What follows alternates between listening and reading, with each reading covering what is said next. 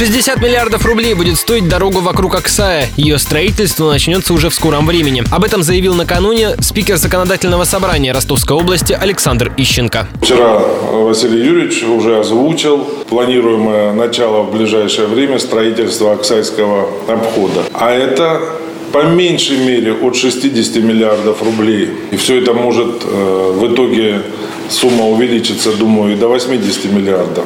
Это чисто федеральные средства, которые пойдут на развитие нашей транспортной инфраструктуры. Оксайский объезд обсуждают уже несколько лет. Необходимость в нем возникла после того, как часть федеральной трассы М4, которая проходит через Оксай, по сути, стала его частью. По проекту новая дорога длиной 6 километров обогнет город-спутник с востока. Начало стройки уже дважды откладывали. Сначала на 2014 год, затем на 2016.